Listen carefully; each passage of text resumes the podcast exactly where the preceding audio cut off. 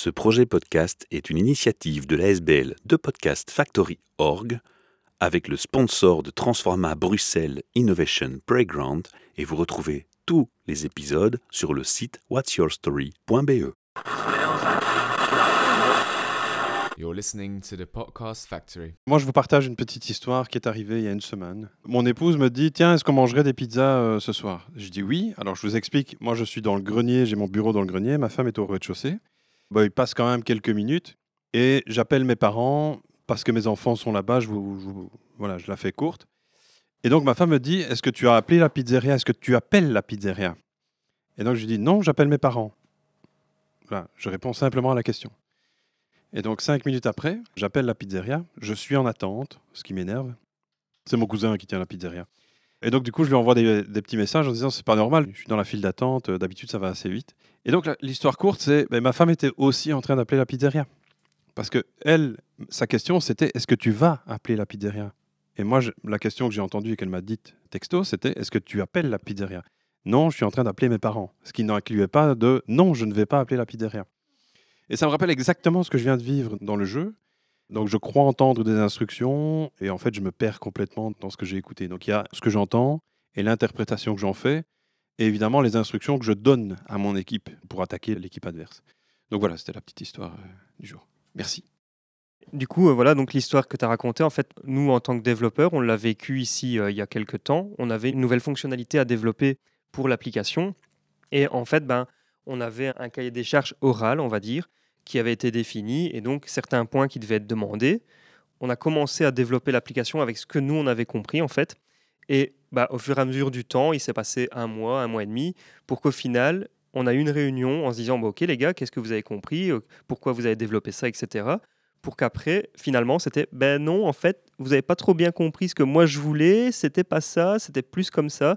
Et donc de devoir refaire un travail euh, en arrière pour ben, justement réadapter tout ça et repasser à la version correcte. Et donc, comme tu disais, la compréhension et l'écoute, ça joue beaucoup sur après ce qu'on veut montrer. Et donc, c'est quand même vraiment, vraiment important. Quoi. Voilà. J'ai une question. Est-ce qu'on peut inclure dans les process quelque chose qui évite de refaire l'erreur? Vous y avez pensé? Oui, oui, bah, on fait justement, euh, maintenant, on a des réunions plus, on va dire, rapprochées, avec justement des comptes rendus, avec des, Des étapes de des- validation. Des étapes de validation, etc. Ce qu'on fait maintenant, c'est ben, on utilise aussi les sprints et la méthode agile en disant, bah, OK, on veut la grosse feature, c'est ça, ben, on va diviser en petites features, c'est bien ça que tu veux, oui, c'est compris, OK, maintenant on y va, on développe, on teste, et si c'est validé, c'est bon, on passe à autre chose. Merci. Ça m'a rappelé un petit peu le travail d'équipe, surtout dans une start-up. En fait, on doit s'appuyer sur les compétences de chacun et pas de prendre les décisions unilatérales et de respecter chacun, puisque dans ce jeu, chacun avait son rôle. Si on respectait pas l'autre, on pouvait être frustré. Et donc, la clé d'un travail en équipe, c'est vraiment la communication. Et ce jeu, c'était vraiment euh, travailler sur la communication et respecter euh, les uns les autres. Et à travers le jeu, est-ce que tu as eu le sentiment que entre la première partie et la deuxième, la communication s'est améliorée? Est-ce que c'est un point d'attention que tu as relevé automatiquement ou il a fallu que ce soit de l'extérieur que ça vienne? Je pense qu'on a euh, adapté notre style parce qu'on a vu ce qui fonctionnait, ce qui fonctionnait pas. Et euh, ça nous a évité de refaire les mêmes erreurs. Donc euh, on a appris de la première partie. Moi, ce qui me plaît dans ce que je viens d'entendre, c'est que euh, il y a Thomas qui a fait euh, le lien entre comment il fonctionnait avant avec les incompréhensions dans son boulot et le fait d'être passé à un mode plus agile, euh, les sprints, euh, etc. Et puis Nicolas qui, lui, dans le jeu, ben, quelque part, décrit la même chose. Ok, on, a avancé jusqu'à un certain point, on s'est demandé comment s'améliorer. Et donc, par rapport aux deux couches dont je vous parlais, la couche qui est le jeu, qui n'est qu'un support pour observer quelque chose de la vie réelle, et la vie réelle elle-même, ben, on vient d'avoir la même histoire dans les deux couches différentes. Donc, euh, je suis super content parce que c'est un peu l'objectif d'utiliser le jeu dans des ateliers euh, comme cela. Donc, je suis ravi que ce soit sorti de manière euh, spontanée. Merci, merci beaucoup. Une métaphore que je peux faire, en tout cas, dans ce jeu, et Michel en avait déjà entendu parler, et je lui ai montré en temps réel aujourd'hui ce que j'observais J'aurais dû prendre une photo. c'est que peut-être, c'est qu'il y a quatre rôles dans chaque équipe, mais chaque rôle n'est pas centré vers la, comment est-ce que je appeler ça, la même partie de l'entreprise. Est-ce que ma phrase est suffisamment claire ou est-ce que c'est trop sibyllin euh, ce que je raconte? Il y a des rôles qui sont tournés vers l'intérieur de l'entreprise et il y a des rôles qui sont tournés vers l'extérieur de l'entreprise. Et ce qui me frappe à chaque fois qu'on joue à ce jeu, c'est que ceux qui fonctionnent à l'intérieur de l'entreprise se referment sur eux-mêmes et finissent carrément parfois par physiquement tourner le dos à celui qui représente celui qui s'occupe de l'extérieur. Donc en l'occurrence dans le jeu, il y a un des rôles qui est censé écouter ce que fait l'équipe adverse et les trois autres se demandent ce que va faire leur propre équipage. Et il y a un mur entre les deux. Et dans les entreprises, on observe exactement la même chose. Dans le développement IT, c'est il y a les développeurs d'un côté, il y a le business de l'autre. Et évidemment, les développeurs trouvent que le business ne s'exprime pas bien. Et le business trouve que les développeurs ne comprennent rien à ce qu'ils disent. Et on voit bien dans le jeu qu'en fait, ils ne se parlent pas. Déjà dans le jeu, ils ne se parlent pas alors que c'est relativement simple. Donc dans les entreprises, c'est encore plus compliqué. Ici, il n'y en a qu'un qui observe ce que fait l'équipe adverse, grosso modo les besoins de votre client, même si on est dans un jeu de combat naval.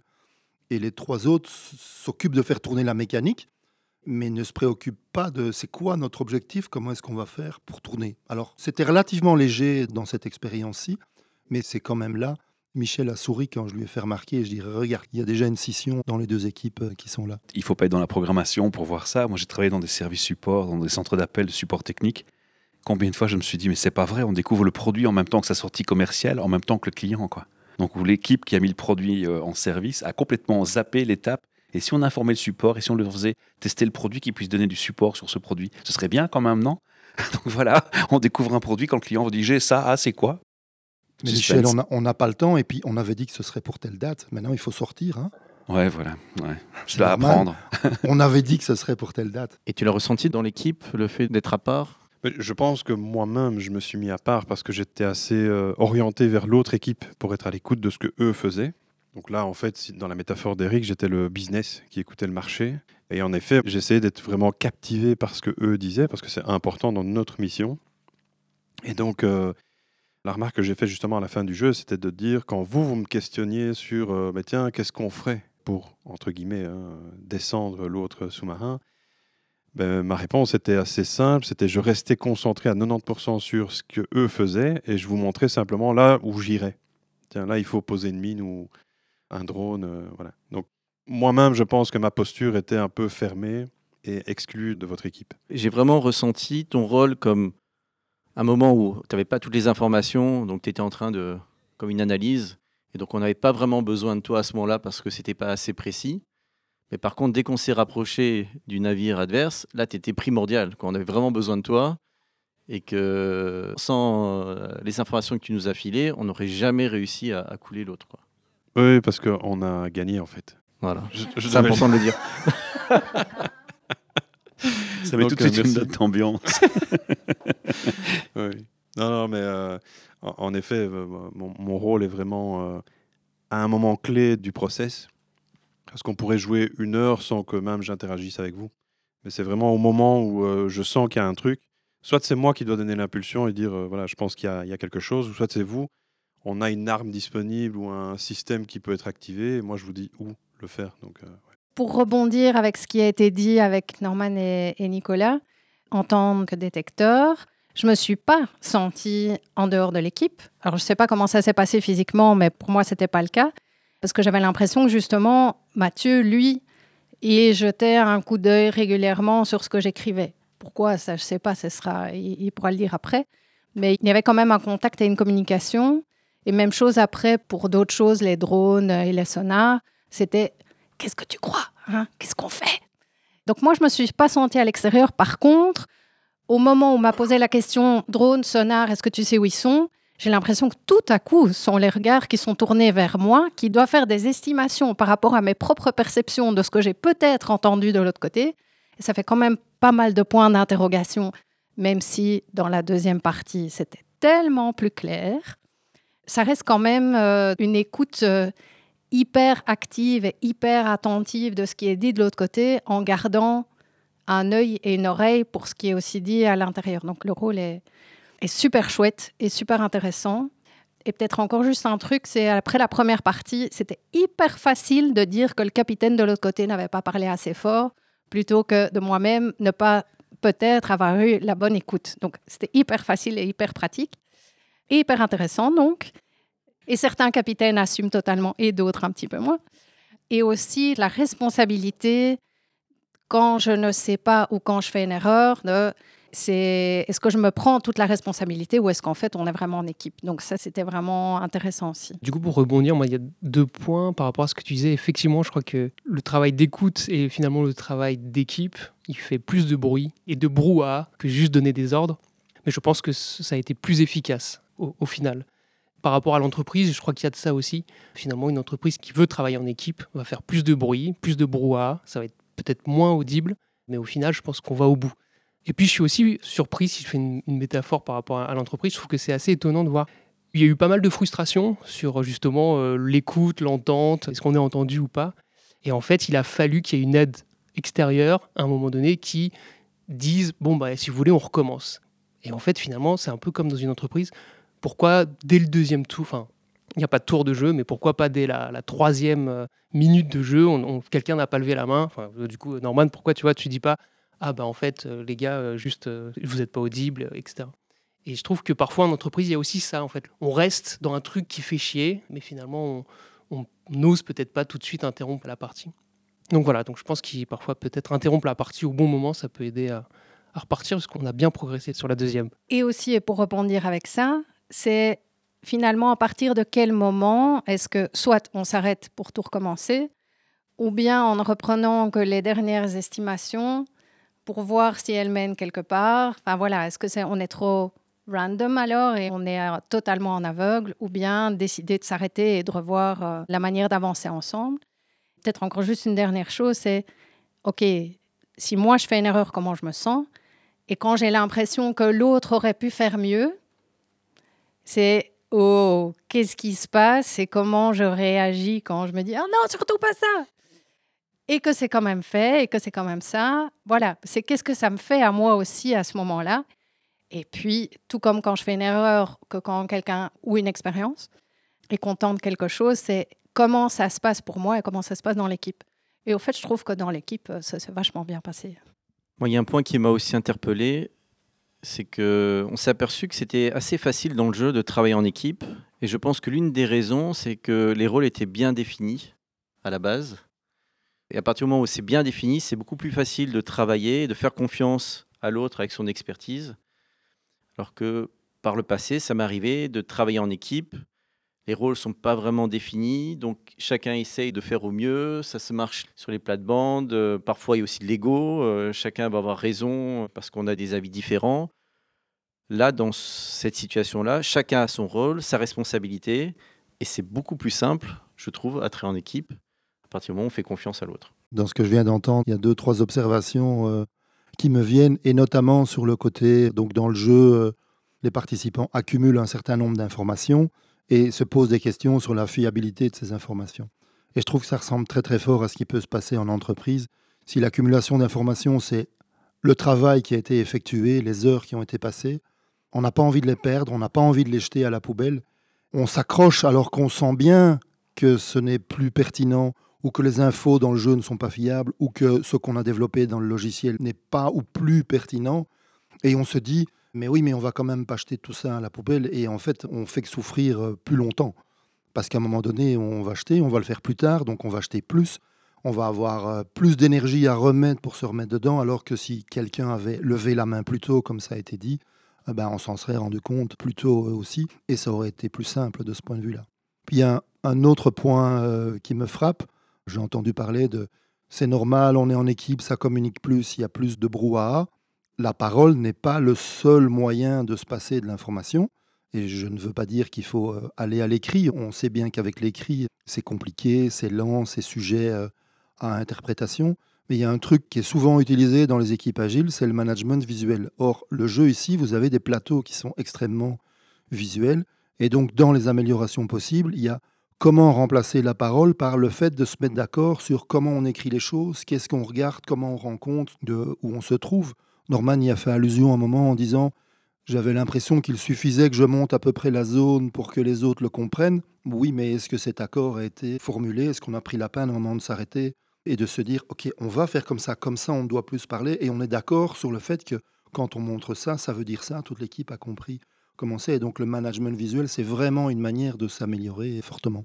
Pour moi, c'était la mise en situation qui m'a fortement frappée parce qu'on peut le vivre de côté, pour ainsi dire. Mais j'ai dès le départ senti tout de suite une responsabilité qui me pesait dessus. Et le fait de le faire pour l'équipe, ça m'a rendue très incertaine et très insécure au départ. Mais puis j'ai vu que effectivement, il y a toute une dynamique de groupe qui s'installe et que le fait d'avoir son rôle, ça a aidé énormément, mais on avait tous pas de vue sur la direction que ça allait prendre. Donc moi, j'ai vraiment vécu profondément à quel point un apprentissage personnel ou individuel se passe pour moi-même par le partage avec les autres. Donc je n'avais pas compris toutes les directions, c'était très compliqué, mais j'avais une confiance totale dans le groupe et ça m'a beaucoup aidé. Et en fait, c'est en faisant et en voyant qu'on avait tous les mêmes soucis quelque part, tous nos mêmes soucis individuels, mais en même temps un engagement au niveau collectif. Et c'est ça pour moi qui m'a apaisé dès le départ et qui m'a aidé beaucoup à entrer dans le rôle. C'est aussi grâce à la configuration que tout le monde a pris de façon spontanée que je trouve que la dynamique s'est bien passée. Donc merci à tout le monde. Mais je voudrais compléter un petit peu tout ça aussi. Alors moi, ce que j'ai surtout ressenti, c'est que effectivement, dans le premier tour, je me suis surtout centrée pour comprendre exactement ce qu'on attendait de moi quel était vraiment mon rôle et ce que je devais apporter au groupe. Et après, j'ai, dans le deuxième tour, ressenti un peu plus le brouhaha, etc., parce qu'il y avait plus d'activité, d'action. L'élément qui m'a particulièrement aidé à ce moment-là, c'est d'avoir mieux compris les rôles de mes voisins. Parce que justement, à ce moment-là, comme j'avais mieux compris leur carte ou leur rôle, même si le brouhaha m'avait empêché d'avoir correctement l'information, un petit regard sur la carte d'à côté me suffisait et je n'avais plus qu'à dire mon OK pour dire ça va, j'ai quand même capté l'info, mais d'une autre manière parce que le brouhaha était parfois un petit peu euh, trop important. Et donc, j'ai vraiment retenu le fait de d'abord bien comprendre ce rôle, ça c'est primordial, mais comprendre le rôle des personnes qui jouent avec moi, c'était tout aussi important. j'ai une question pour vous, parce qu'il y a beaucoup d'entreprises qui fonctionnent encore avec des vieilles méthodes où euh, il y a le job description. Hein, J'en sors pas. Hein, ça, c'est pas mon job, c'est le job de l'autre. Hein. Est-ce qu'à un moment dans le jeu, on se dit ah tiens, je vois un manquement là dans cette fonction-là, je peux compenser, je peux donner un input, une idée? Est-ce qu'il y a eu l'occasion de le faire pour euh, une des équipes? Il y a des moments où euh, j'ai senti que la personne à côté de moi était perdue et là j'avais eu l'information. Donc là, et, tu et job description et tu fonces. Voilà, j'ai mis le doigt sur la case qui était à compléter. Ouais, je crois que c'est un bon réflexe pour stimuler ça. Merci. Pour rebondir justement sur cette job description, je suis en train de lire un bouquin de Geoff Smart qui est Who, qui est, euh, d'après lui, euh, résoudre le, le problème numéro un des entreprises, qui n'est pas de savoir ce qu'on doit faire, mais qui doit le faire. Il propose justement, lors d'engagement, de recrutement, d'établir ce qu'il appelle une scorecard. Alors, qui n'est pas une job description, qui est une liste d'outcomes. Donc, qui est des buts à atteindre, des objectifs. Et pas, je m'en fous de savoir comment tu vas le faire. Je ne vais pas te dire comment tu vas le faire. je veux engager des cadors où j'ai pas besoin de leur dire. Je leur dis juste, moi, je veux que l'entreprise, elle aille là-bas. Je veux que le sous-marin, il aille là-bas. Est-ce qu'on peut le faire ou pas? Et je me repose sur les personnes aptes à, à me donner l'info pour le faire comme ils le veulent. Plus un modèle d'intelligence collective. Oui, tout à fait. Donc voilà, j'engage des gens euh, où j'ai pas besoin de leur dire comment ils doivent faire les choses, je leur donne juste une direction et ils nous y emmènent. Ça correspond aussi à une époque où euh, les HR se sont dit on va peut-être arrêter de fixer sur les hard skills spécifiques et les fixer dans le temps à un moment A. Et puis euh, le moment où les HR se sont dit tiens, le moment A évolue et puis les hard skills évoluent aussi et ce serait bien de voir le potentiel aussi derrière et de faire évoluer les fonctions en fait avec un profil analysé mieux au départ et au recrutement. Ben, en même temps, avec les profils, je trouve que ce qui est intéressant ici, c'est que le capitaine, au fait, a le rôle de capitaine et il est mentionné comme étant la personne centrale.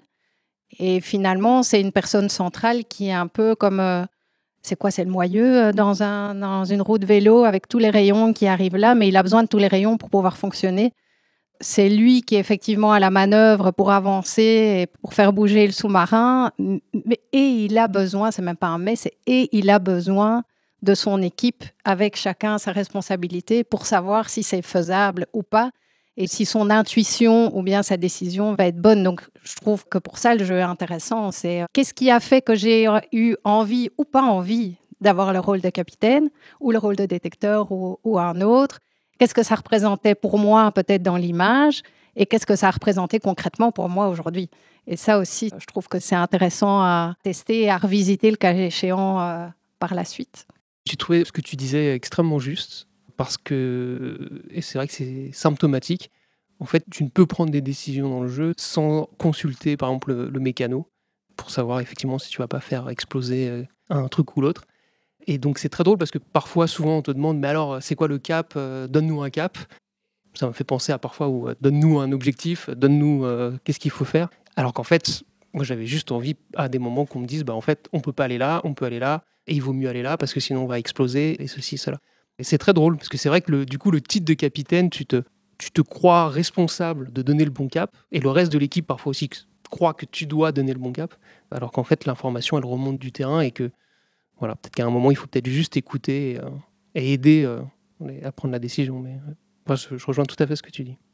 C'est très large comme débat. hein. Moi, ça me fait penser, ce que tu viens de dire, à les entreprises qui veulent euh, imposer un bonheur au travail. Elles ont une notion du bonheur au travail, elles viennent avec un concept, mais euh, personne n'a pris la peine d'écouter euh, dans chaque individu qui travaille dans l'entreprise, c'est quoi ta version du bonheur au travail?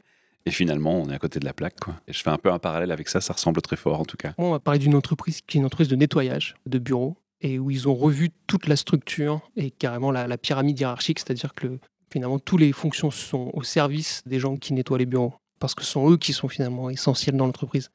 Et ça me fait penser finalement, le rôle un, un des rôles essentiels dans, le jeu reste celui du mécano qui peut aider à, à faire avancer euh, dans la bonne direction en fait. Mais ce sont des fonctions de, facility management, et les facility management, ça inclut euh, tout ce qui est euh, la maintenance, etc. Et donc, ce sont aussi les premiers témoins qui voient ce qui ne va pas. Donc, c'est aussi un peu logique que quelque part, ce soit eux qui soient venus être les plus agiles à casser les silos.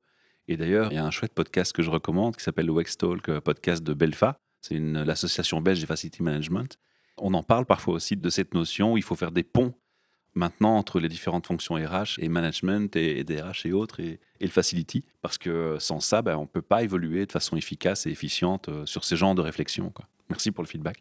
Je pense que le gros a été dit. Dans ce qu'on disait par rapport euh, justement euh, au management et à l'écoute, euh, effectivement, c'est ça que je trouvais chouette dans l'équipe. Entre nous, on s'écoutait beaucoup, mais parfois un peu trop. Moi, je sais aussi que parfois, en fait, c'est aussi bien d'entendre, mais après de pouvoir vraiment avoir. euh, C'est intéressant parce que moi, j'ai tendance à vouloir plutôt justement qu'on écoute tout le monde, mais c'est vrai que là, je me suis rendu compte que parfois, j'avais vraiment envie qu'on me dise euh, ok on y va maintenant J'ai aussi besoin d'avoir quelqu'un qui euh, emmène euh, emmène tout le monde et sinon, moi, ce que je, je pense que j'ai le plus apprécié et que j'aime aussi dans le travail, c'est en fait de se rendre compte à quel point tout le monde est interdépendant les uns des autres et que en fait, sans les autres, il y a rien qui marche, quoi. Et ça, je trouve que c'est vraiment euh, comme ça que ça fonctionne dans le monde du travail. Et parfois, on l'oublie, quoi.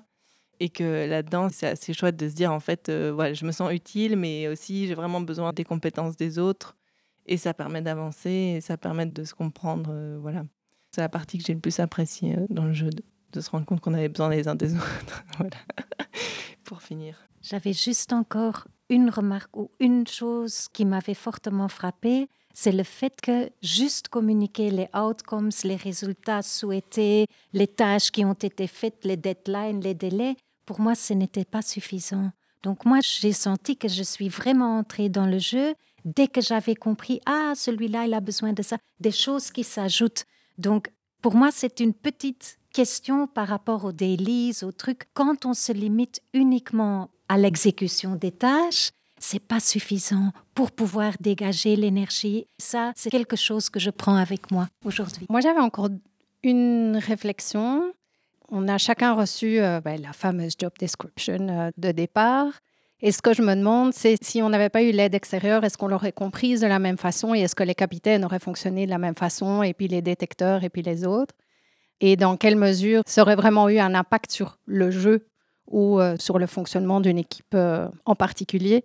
Sachant que il me semble que nous avons cherché à bien comprendre et bien faire. Est-ce que ça se passe de la même façon quand on reçoit sa job description pour bien comprendre et bien faire?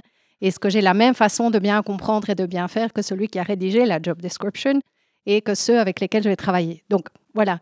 La deuxième, c'est qu'on a soulevé, mais je ne sais plus qui à un moment donné, tiens, et maintenant, est-ce qu'on échange les rôles? Alors qu'on venait à peine de commencer et puis on s'est dit, ah tiens, en fait, c'est intéressant, c'est chouette, Et puis se poser la question, ça aurait été quoi l'intérêt de changer? C'est quoi l'intérêt aussi dans une équipe de prendre connaissance, comme disait Catherine, euh, du rôle des autres? Puis qu'est-ce que ça donnerait euh, maintenant si on échangeait et qu'on se retrouve dans les chaussures de, de quelqu'un d'autre qui parle bien ou pas, qui écoute bien ou pas Et ce sera peut-être pour une prochaine fois. Merci. Ce que tu viens de dire me fait penser euh, à deux choses. Dans, mon boulot, j'ai souvent fait ça en étant développeur, c'est aller m'asseoir dans le bureau euh, du business des utilisateurs pour entendre au quotidien euh, ce dont ils parlent et l'inverse d'inviter des gens du business à s'asseoir à côté de moi pendant que je développais. J'ai appris après que ça s'appelait vie ma vie. Ça ne veut pas dire qu'il faut définitivement changer de poste avec quelqu'un d'autre, mais parfois juste aller observer ou essayer de faire à la place de quelqu'un son boulot pendant quelques minutes, quelques heures, un jour, une semaine, peu importe, ça dépend de la situation où on est, c'est aux équipes de juger.